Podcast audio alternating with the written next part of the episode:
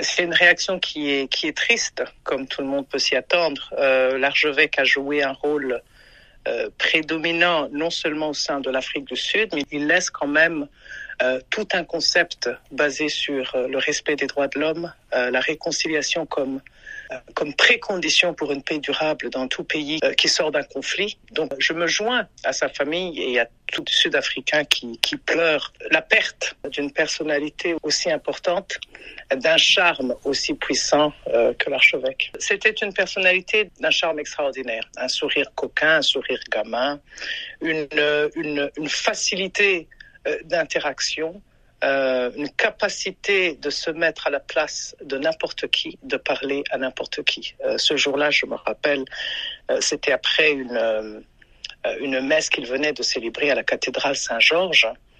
Et, et avant de prendre le petit déjeuner, nous avons pris, comme, comme, comme souvent d'autres l'ont fait avant et après moi, c'était vraiment de marcher avec lui à travers les rues de Cape Town.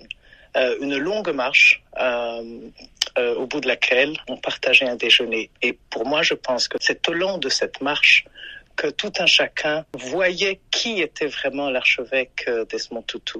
Euh, c'était c'était c'était un homme qui parlait à, aux vendeurs de de légumes du coin de la rue, euh, aux gars qui conduisaient un taximan, aux businessmen euh, euh, aux costumes euh, à quatre épingles qui traversaient la rue. Donc vraiment une une personnalité hors du commun. Est-ce que vous vous rappelez des premiers mots échangés avec lui euh, lorsque vous le rencontrez? Oui, d'ailleurs, c'était les premiers mots échangés étaient assez euh, je pense à la hauteur de, de, l'histoire de l'histoire africaine. Euh, donc évidemment, c'était euh, c'était mon tour, à mon tour de lui serrer la main. Donc je lui dis voilà, euh, j'ai l'honneur de me présenter. Je m'appelle Karim Kaneza, je viens du Burundi. Il me regarde droit dans les yeux, il éclate de rire. Et pour tous ceux qui, même ceux qui n'ont pas rencontré, ce, ce, ce, ce, connaissent ce sourire, euh, cet éclat de rire.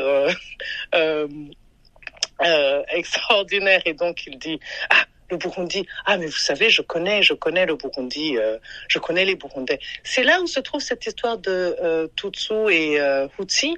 Euh, et je, et, je, m'arrête un moment, je lui dis, vous dire euh, le conflit entre les Tutsis et les Hutus. Il me dit, oui, oui, oui, mais vous savez, mon erreur vous montre à quel point cette histoire n'a pas, euh, ne devrait pas avoir lieu. Donc cet échange, je pense, représente vraiment l'essence de, euh, de l'archevêque. Hein. Euh, en quelques mots, il venait de justement de, de, conclure sur euh, l'irrationalité et sur la, la, la, tristesse, le non-lieu en fait du conflit africain qui est basé sur l'ethnicité. Il a combattu l'apartheid. C'est quelqu'un aussi qui n'hésitait pas à dénoncer la dérive euh, de l'ANC au pouvoir. Euh, il laisse un héritage impressionnant derrière lui. Est-ce que vous pensez que le pays arc-en-ciel, comme il aimait l'appeler, euh, va pouvoir perpétuer son héritage? Comment? Je pense qu'il pourra le perpétuer euh, à condition qu'il se rappelle justement de l'œuvre de, de l'archevêque. Il faudrait se rappeler que l'archevêque laisse derrière lui quand même une bibliothèque assez importante, des œuvres, des, des, des livres euh, en l'honneur de sa mission, euh, un centre, une fondation justement que lui et son épouse, euh, Madame Léa Tutu, ont, ont mis en place. Il y a un ensemble justement d'outils que le gouvernement sud-africain pourra pourra utiliser et mettre à la disposition du peuple sud-africain et, et, non sud-africain.